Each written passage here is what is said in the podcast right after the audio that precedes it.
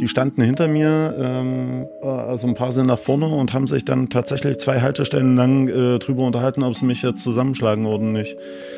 So, und in, in, dem Moment und versuchst dir quasi am besten überhaupt nichts anmerken zu lassen und dann sind sie halt doch äh, ausgestiegen. Und der eine hat gesagt, er hat keine, ähm, äh, er hat heute keine Springerstiefel an, er will sich seine Sneaker nicht kaputt machen.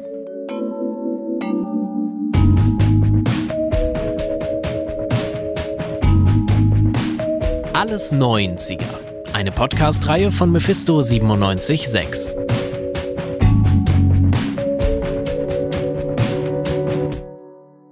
Leipzig in der Wiedervereinigungsnacht 1990. Die Innenstadt ist gefüllt mit feiernden Menschen, die gemeinsam auf die deutsche Einheit anstoßen. Die Stimmung ist ausgelassen, es knallen Sektkorken und Feuerwerksraketen. Dann, gegen 23 Uhr, wird die Feierei plötzlich unterbrochen. 150 gewaltbereite Neonazis fallen über die Innenstadt her. Sie tragen Baseballschläger, Messer, Reizgas und Pistolen mit sich, fahren mit Jeeps und wehender Reichskriegsflagge durch die Stadt. Auf dem Markt greifen sie ein Konzert an, es gibt eine Bombendrohung an der Uni, die Moritzpastei wird besetzt. Die ganze Nacht hindurch machen Neonazis Jagd auf migrantisch gelesene Personen, greifen Passantinnen an, schlagen Scheiben und Fenster ein und liefern sich Straßenschlachten. Anwesende Fernsehteams ziehen sich zurück, anstatt zu berichten. Der Polizei gelingt es erst gegen Ende der Nacht, die Geschehnisse einzudämmen. Was in dieser Nacht in Leipzig passiert, ist kein Einzelfall. In dieser Nacht gibt es diese Angriffe in ganz Deutschland. Halle, Hoyerswerda, Jena, Erfurt, Hamburg. Und die Geschehnisse dieser Nacht haben sich lange angebahnt. Sie waren sogar angekündigt die Geschichte der sogenannten friedlichen Revolution in Leipzig wird immer nur erzählt als Heldengeschichte und das ähm, ausgehend aus den Montagsdemos, also nicht bis äh, Herbst 89, sondern die ging ja danach weiter, da ein sogenannter brauner Block mitmarschiert ist von mehreren hundert Leuten und daraus äh, herausgehend es auch zu Übergriffen gekommen ist. Die, diese unbequemen Seiten werden halt komplett ausgespart. Das sagt Jürgen Kasek. Wir stellen ihn euch gleich nochmal richtig vor. Wichtig ist aber, wovon er hier erzählt ein brauner Block bei den Montagsdemos? Ja, ganz genau. Dieser Teil wird in der offiziellen Geschichtsschreibung ganz gerne mal ausgelassen. Es geht hierbei vor allem um die Zeit nach dem Mauerfall 1989, als die Wiedervereinigung in den Fokus der Demos rückt. Aus Wir sind das Volk wird Wir sind ein Volk. Diese Idee eines vereinten deutschen Volkes machen sich Neonazi-Organisationen vor allem aus Westdeutschland zunutze. Der braune Block wird immer größer. Die Neonazis feiern auf den Montagsdemonstrationen den vermeintlichen Sieg Deutschlands über die rote DDR. Immer wieder gibt es Ausschreitungen, begleitet von Sieg Heil und Ausländer raus. Das alles eskaliert dann in der Wiedervereinigungsnacht und ist erst der Anfang einer neuen Ära rechter Gewalt. Wir wollen euch von dieser Zeit erzählen, von der rechten Seite Leipzigs, die in den 90ern ihre Blütezeit erlebt und von der heute nur noch wenig gesprochen wird. Wir wollen euch diese Geschichte am Beispiel von Grünau erzählen, ein Viertel im Westen Leipzigs, das sich damals zu einem der Hotspots rechter Strukturen entwickelt. Wir haben uns außerdem bewusst dazu entschieden, aus der Perspektive derer zu erzählen, die zum Opfer der rechten Gewalt wurden. So wie Jürgen, den wir gerade schon kurz gehört haben. Er ist das Kind einer eher linken Familie, die in den 90ern in die Nähe von Grünau zieht. Auch er gerät in den Fokus der Nazis. Doch er entscheidet sich, ihnen entgegenzutreten. Grünau war halt, ja, Feindesland.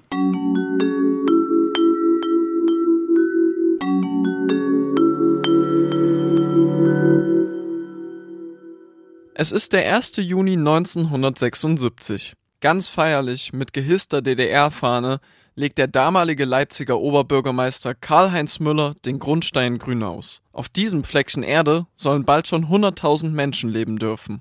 Die Plattenbauten entstehen hier im Rekordtempo. Eine Wohnung kriegt man gerade einmal für 100 Mark Miete. Und das mit Fernheizung und eigenem Bad. Außerdem ist man top angebunden an Einkaufsläden, Schulen und Ärztehäuser. Ein fantastischer Gegenentwurf zu den eher maroden Altbauten der Zeit. Margit Weinert wohnt selbst schon den Großteil ihres Lebens in Grünau. Nach der Wende arbeitet sie als Stadträtin, später als Landrätin. Zur Entstehungszeit der Siedlung ist sie noch Lehrerin in der Leipziger Volkshochschule und lebt fernab jeder Plattenbauten in einer kleinen Wohnung. In Grünau wartet dann das große Glück auf sie. Äh, wer hier nach Grünau gezogen ist, war froh, dass er hier eine Wohnung hatte. Also wir haben zu viert in einer Teilbraumwohnung gewohnt. Da waren wir happy, als wir dann hier eine, eine größere Wohnung angeboten bekommen haben. Ende der 80er Jahre wohnen zu Hochzeiten 85.000 Menschen in der neuen Siedlung. 70.000 mehr als noch ein Jahrzehnt zuvor. Grünau ist damals das DDR-Vorzeigeviertel. Hier wohnt der Uniprofessor über dem Industriearbeiter neben der Ingenieurin. Und darunter der SED-Funktionär. Und das hier soll mal eine Nazi-Hochburg werden? Ein scheinbarer Widerspruch, der Margit bis heute beschäftigt. Wissen Sie, worauf ich heute noch keine Antwort habe? Wer nach Grünau gezogen war, war im Wesentlichen tiefrot. War im Wesentlichen mit SED-Parteibuch. Und genau hier genau hier entwickelt sich eine Nazi-Szene. Das ist für mich leider auch bis heute nicht erklärlich.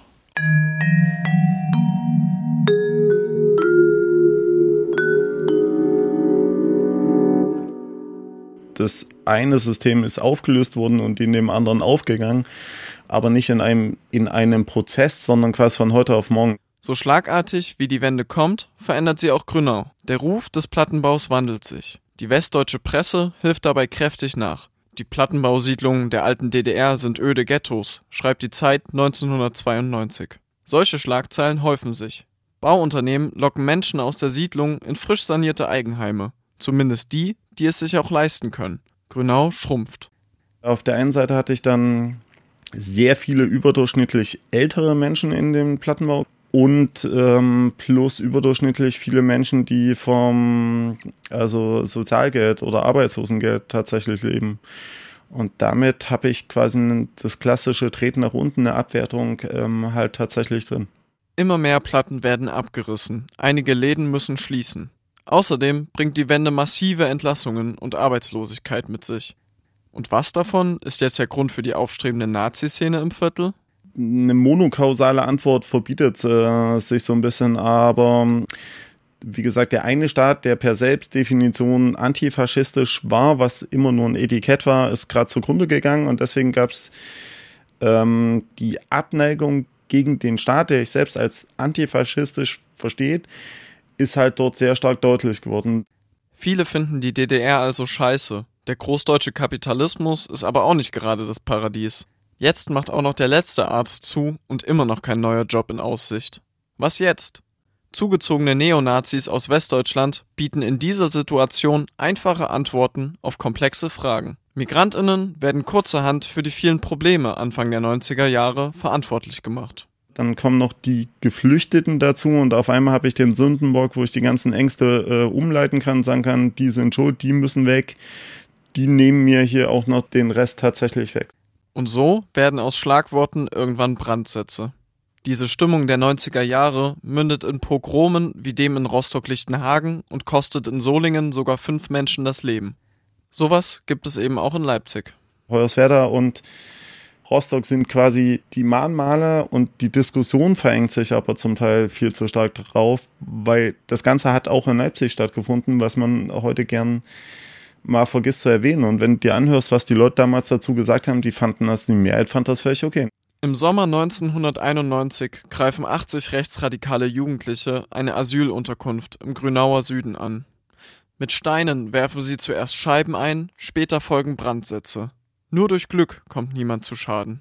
AnwohnerInnen schauen zu und applaudieren. Die Polizei trifft erst ganz am Ende zum Aufräumen ein und macht ein paar Personenkontrollen. Dabei stellt sich heraus, dass ein Großteil der Täter in der direkten Umgebung wohnt. Alle werden freigelassen. Eine WDR-Reportage hält damals fest, die Leute in Grünau finden den Anschlag tatsächlich völlig okay. Haben Sie denn Verständnis dafür, wenn sowas passiert wie vor einer Woche, wenn es einen Brandanschlag auf das Heim gibt?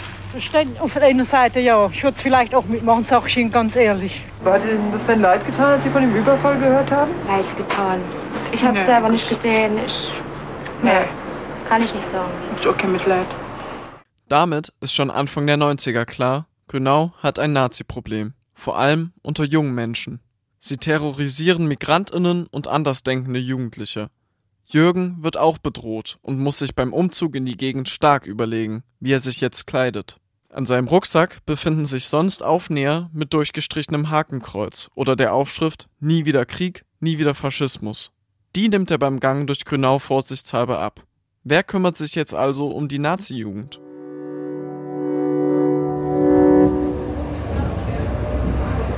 Nächste Haltestelle am Kirschberg.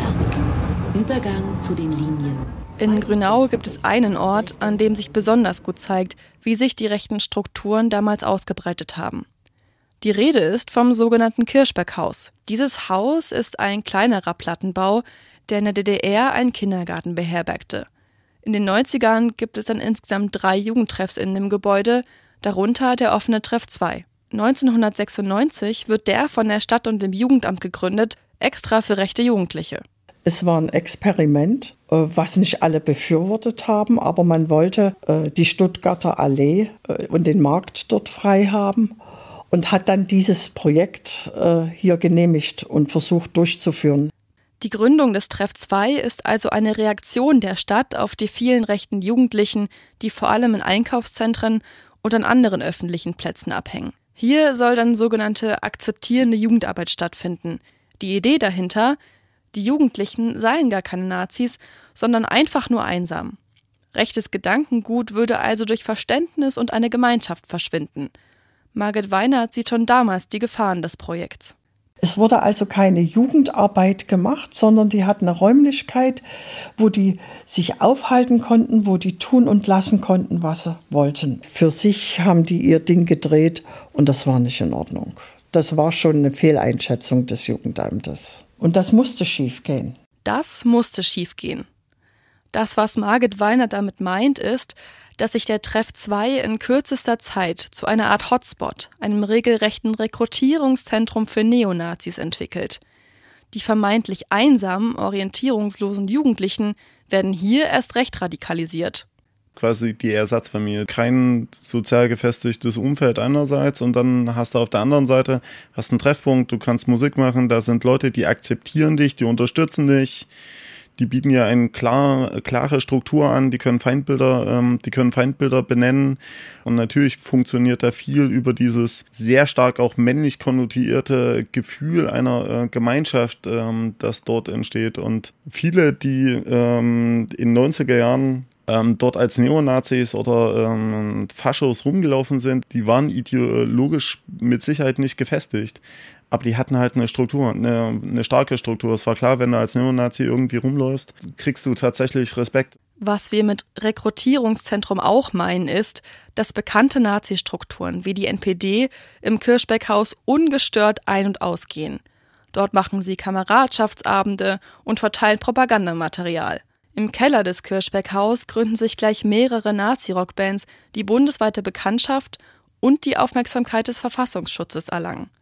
Das alles passiert begleitet von städtischen SozialarbeiterInnen. Und die Liste solcher Geschichten geht noch ewig weiter. Unter Aufsicht des Jugendamtes und finanziert durch die Stadt richten sich die Neonazis in Grünau häuslich ein. Grünau wird zu einer national befreiten Zone, wie es die Nazis selber nennen. Hier haben sie das Sagen, entscheiden über Recht und Unrecht. Diese vermeintliche Herrschaft setzen sie mit brutalster Gewalt durch. Gerade gegen Ende der 90er häufen sich die Angriffe auf Migrantinnen, Menschen mit Behinderungen oder auf andere nicht rechte Jugendliche. Auch Jürgen zieht sich immer mehr aus Grünau zurück, hält aber weiterhin an seiner klar erkennbaren linken Szenekleidung fest. Er will sich nicht verstecken, die Angst, so sagt er, ist trotzdem sein ständiger Begleiter. Du überlegst, wo setze ich mich in der Straßenbahn hin. Das heißt, du achtest schon darauf, dass du ähm, drauf guckst, wer steigt, wer steigt ein, um im Prinzip das Problem schneller zu erkennen, bevor das Problem bei dir ist. Um gegebenenfalls, wenn irgendjemand einsteigt und sagst, das könnte ein Problem geben, schon vorher auszuweichen. Ich bin da manchmal zwei, drei Haltestellen vorher ausgestiegen und dann äh, äh, quasi querfeldein erstmal an den Wohnblocks vorbeigelaufen, damit die ähm, erstens ich nicht mit denen an einer Haltestelle aussteigen muss und die auch gar nicht sehen, wo ich hin will. Und ich bin mir auch relativ sicher in der Straßenbahn, äh, selbst wenn relativ voll war, und die meisten hätten wahrscheinlich weggeguckt, wenn irgendwas passiert wäre, nach dem Motto, es geht uns, geht uns nichts an. Und genau sowas passiert dann auch. Es ist Freitag, erinnert sich Jürgen, gegen 22 Uhr. Er ist auf dem Nachhauseweg Richtung Grünau Plötzlich steigt eine Gruppe Neonazis ein und kommt auf ihn zu. Die standen hinter mir, ähm, also ein paar sind nach vorne und haben sich dann tatsächlich zwei Haltestellen lang äh, drüber unterhalten, ob sie mich jetzt zusammenschlagen oder nicht. So, und in, in den, dem Moment denkt man, also es ist klar, ich habe keine Chance, wenn ich jetzt äh, quasi an der nächsten Haltestelle rausrenne, ähm, ist das völlig sinnlos, das ist nicht zu lösen. Drin bleiben auch und du sitzt halt einfach da, drehst Musik runter und und versuchst dir quasi am besten überhaupt nichts anmerken zu lassen und dann sind sie halt doch äh, ausgestiegen und einer hat gesagt, er hat keine, ähm, ähm, er hat heute keine Springerstiefel an, er will sich seine Sneaker nicht kaputt machen. In dem Moment tatsächlich äh, echt eine Erleichterung, aber es ist halt auch eine Verstörung. Jürgen kann viele solcher Geschichten erzählen und dabei spielt die Polizei die gleiche Rolle wie schon beim braunen Block der Montagsdemos oder dem Anschlag auf die Asylunterkunft. Sie schaut weg. Es soll sogar Absprachen mit dem Kirschberghaus gegeben haben. Das bedeutet, wenn sich jemand aus Angst oder um eine rechte Straftat zu melden an die Polizei wandte, verwies die auf die Zuständigkeit des Jugendamtes, statt Anzeigen aufzunehmen. Und selbst wenn es zu einer Anzeige kam, wurden die Strafverfolgungsverfahren, Zitat, im Interesse der rechten Jugendlichen behandelt. Angeblich, um die pädagogischen Prozesse im Kirschbeckhaus nicht zu stören. Wenn du zu der Zeit als Linker aufgewachsen bist, dann ähm, bist du in der Logik aufgewachsen, dass du dich selbst organisieren und selbst schützen musst. Alle wussten, wenn du von Nazis angegriffen wirst, wirst du dich auf die Polizei nicht verlassen können. Ich hatte die ganze Schulzeit in dem Army-Rucksack vorne eine schwere Stahlkette drin, sodass ich einfach hätte in dem Moment, wo was passiert, nach hinten äh, nach hinten greifen können in den Rucksack rein und äh, so eine schwere Stahlkette rausziehen können. Ich habe die nie eingesetzt, was bei den meisten wahrscheinlich auch so ist, aber einfach dieses Gefühl, dass du gegebenenfalls was dabei hast, äh, verändert ein Stück weit die Wahrnehmung, zeigt aber an, wie viel Angst tatsächlich dann äh, auch im Spiel ist.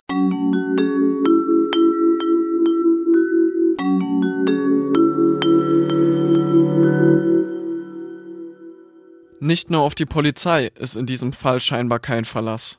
In Zeitzeugenberichten wird auch behauptet, bei Angriffen auf offener Straße greift kaum jemand ein. Die Stadt, inklusive des Jugendamtes, will sowieso nie was von sogenannten Rechtsextremen gehört haben. Der Leipziger Oberbürgermeister Hinrich Lehmann-Grube sagt damals, ihm sei in Leipzig noch nie ein rechtsextremes Potenzial begegnet. Betroffene der rechten Gewalt fühlen sich vor den Kopf gestoßen. Ernst genommen werden sie nicht. Manche ziehen weg, für manche bleibt nur die Selbstorganisierung. Ende 1998 bildet sich daher die Grünauer Antifa-Gruppe. Erste linke Protestaktionen und Kundgebungen werden organisiert, ganz zum Ärger des Kirschberghauses. Bei einer Demo 1999 greifen Nazis die Demonstrierenden an und bewerfen sie mit Steinen. Und als aus dem Haus raus äh, Neonazis gestürmt sind und die Demo angegriffen haben und Pflastersteine gegriffen haben und die Polizei auch nicht adäquat reagiert hat und es am nächsten Tag groß in der Presse war, war auf einmal das Problem so sichtbar, dass du es nicht mehr negieren konntest. Nun steht das Thema fett in der Lokalpresse. Das Narrativ der jugendlichen Auseinandersetzung bleibt aber bestehen linke Krawallos einerseits, Jugendliche, die es nicht leicht haben, andererseits. Wenn du äh, als Linker von Faschos angegriffen wurdest, dann waren das jahrelang die Erzählungen der Auseinandersetzung unter Jugendlichen. Also der politische Hintergrund wird davon komplett negiert. Auch die Verantwortlichen des Kirschberghauses bleiben bei ihrer Darstellung. Der Jugendamt-Abteilungsleiter Rainer Wischniewski behauptet vor dem Hintergrund antifaschistischer Proteste zum Beispiel, sie haben die pädagogische Arbeit von einem Jahr kaputt gemacht. Laut ihm trägt diese akzeptierende Jugendarbeit schließlich Früchte. Die Jugendlichen, welche laut ihm nur in Anführungszeichen rechts sind, sollen mit Neonazis nichts zu tun haben. Schließlich haben sie ja bei der Sanierung des Treffs geholfen und Hecken gepflanzt. In der LVZ beschreibt er außerdem eine Situation, in der ein glatzköpfiger junger Mann einem vietnamesischen Mädchen beim Blumenpflanzen half. Andere Leipziger SozialarbeiterInnen bemerken die zutiefst problematische Umgangsweise mit den Jugendlichen und erkennen die bedrohliche Situation. Der scheinbaren Hilflosigkeit wollen sie entgegentreten. Die kritische Initiative Strategien kontra Ohnmacht gründet sich. Sie fordern die Schließung des Treff 2 und finden allmählich auch die nötigen Druckmittel. Auf Grundlage einer intensiv recherchierten Diplomarbeit wird eine Studie zur Situation der rechten Jugend in Grünau erstellt Die Schirmherrschaft übernimmt das Berliner Zentrum demokratischer Kultur. Die Grüne Partei legt sie schließlich im Februar 1999 dem Jugendhilfeausschuss vor. Auch die überregionale Presse berichtet jetzt verstärkt über die Zustände. Am Ende ist es der öffentliche Druck, der die Stadt zum Handeln zwingt.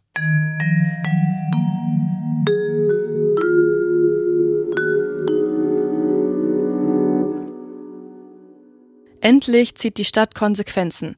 Mehrere Verantwortliche, wie der Jugendamtsabteilungsleiter Rainer Wischnewski, werden entlassen.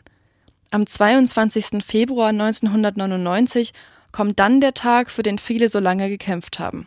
Die Stadt beschließt einen längst überfälligen, umfangreichen Maßnahmenkatalog, um die rechte Gewalt in Grünau einzudämmen. Sie richtet zum Beispiel eine Opferberatungsstelle ein und auch die Fachstelle Extremismus und Gewaltprävention, die es heute immer noch gibt, wird gegründet. Außerdem beschließt die Stadt, den Treff 2 zu schließen. Die anderen beiden Jugendclubs sollen weiter bestehen. Margit Weinert ist damals gerade Landrätin und ihr ist klar, dass diese Maßnahme nicht ausreichen wird. Und äh, deshalb haben wir auch äh, hin und her gesprochen, auch mit dem Jugendamtsverantwortlichen in Leipzig, wo wir gesagt haben, es bringt nichts, jetzt das herauszunehmen, sondern wir müssen einen klaren, deutlichen Schnitt machen. Wir schließen das Haus insgesamt und es wird ausgeschrieben und jeder, der möchte, konnte sich bewerben. Dann war natürlich äh, die Besonderheit, dass sich keiner beworben hat von den großen Trägern. Weder die Caritas noch Fröbel, Outlove oder Diakonie. Niemand will das Kirschbeckhaus übernehmen. Vielleicht glaubt auch niemand daran, gegen die rechten Strukturen anzukommen. Am Ende sind es ein paar ehemalige MitarbeiterInnen aus den anderen Jugendtreffs des Kirschberghaus, die sich der Herausforderung stellen. Sie gründen den Kinder- und Jugendtreff Grünau, der im Januar 2000 die Räume übernimmt. Und sie bitten Margit Weinert um Hilfe. Bis heute ist sie die Vorsitzende des Vereins. Ganz ohne Reaktionen bleibt die Übernahme allerdings nicht. Die rechte Szene versammelt sich weiterhin vor dem Kirschberghaus und versucht ihr Revier zu verteidigen. Am Ende gelingt es aber irgendwie doch. Die rechten Jugendlichen ziehen sich an anderen Treffpunkten zurück. Möglicherweise ist es heute gar nicht mehr so nachvollziehbar, dass, es trotzdem, dass wir das trotzdem gepackt haben und äh, dass wir konsequent gegenüber den Mitarbeitern und den Jugendlichen durchgegriffen haben. Und das war sicherlich hart. Wir haben aber, und das wussten die Mitarbeiter, äh, insgesamt als Verein verquere Diskussion hier nicht zugelassen. Also ich akzeptiere das mal, du bist ja eigentlich ein netter Bursche. Oder äh, wir haben hier Frankreich-Fahrten angeboten für die Jugendlichen. Wir haben genau geschaut, wer dort mitfährt. Ehrlicherweise gehört auch dazu, dass ich nach fünf Jahren die Hälfte des Personals ausgewechselt hatte, weil ich sie auch austauschen musste weil es gibt eine, es gibt eine demokratische Grundlinie und äh, die demokratische Grundlinie, die habe ich hier grundsätzlich erwartet. Bis heute gibt es den Kinder- und Jugendtreff in Grünau. Das Haus sieht mittlerweile anders aus, die Innenräume sind bunt gestaltet. Es gibt ein Musikstudio, einen Fitnessraum und ein Bastelzimmer. Auch an der strikten Durchsetzung der demokratischen Grundlinie hat sich bis heute nichts geändert. Und noch etwas bleibt. Und wenn Sie heute ältere Leute fragen, ja, wo ist denn der Kinder- und Jugendtreff, da schauen die Sie groß an. Und wenn Sie sagen, ja, wir suchen das Kirschberghaus, ach ja, das ist dort und dort. Also der Name ist so verinnerlicht, äh, der andere. Wobei wir schon über 20 Jahre jetzt hier sind und aber auch bewusst diesen Schnitt gemacht haben, um uns da abzugrenzen von denen. Okay, fassen wir die Situation mal zusammen. Der antifaschistische Protest und das Engagement von Grünauer BürgerInnen sind zunächst erfolgreich. Die Stadt schließt das Kirschbeckhaus, es gibt einen neuen demokratischen Träger und nach fast zehn Jahren kommt es vereinzelt zu Festnahmen durch die Polizei. Immer mehr Nazis ziehen weg, andere Jugendkulturen wachsen nach. Reicht das aus, um die rechte Vorherrschaft im Viertel zu beenden? Wie sieht es aus in Grünau über 20 Jahre später?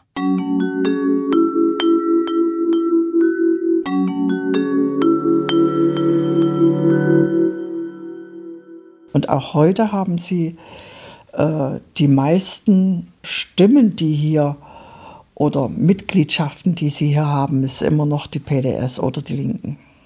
Es ist noch nicht mal äh, die AfD, die sie hier in der Mitgliedschaft in Größenordnungen haben. Und tatsächlich, Noch knapp hinter Konnewitz ist Grünau eine der größten Linksparteihochburgen in Leipzig, zumindest laut den Ergebnissen der Stadtwahl 2019. Und trotzdem wird das linken Büro in Grünau schon fast traditionell einmal im Jahr angegriffen. Die AfD erzielt hier mit fast 30 Prozent die meisten Stimmen in ganz Leipzig. Und auch die Szene-Nazis der 90er Jahre erblickt Jürgen zu Pegida-Hochzeiten und bei den Querdenken-Demos in der Corona-Zeit wieder auf der Straße. Heute noch häufen sich Angriffe auf Unterkünfte für Geflüchtete, besonders in Grünau. Erst letztes Jahr wurden Brandsätze auf eine Asylunterkunft geschmissen. Auf dasselbe Gebäude wie 31 Jahre zuvor. Es zeigt sich, dass es damals rechtliche Maßnahmen gab, doch die gesellschaftliche Aufarbeitung fehlt bis heute.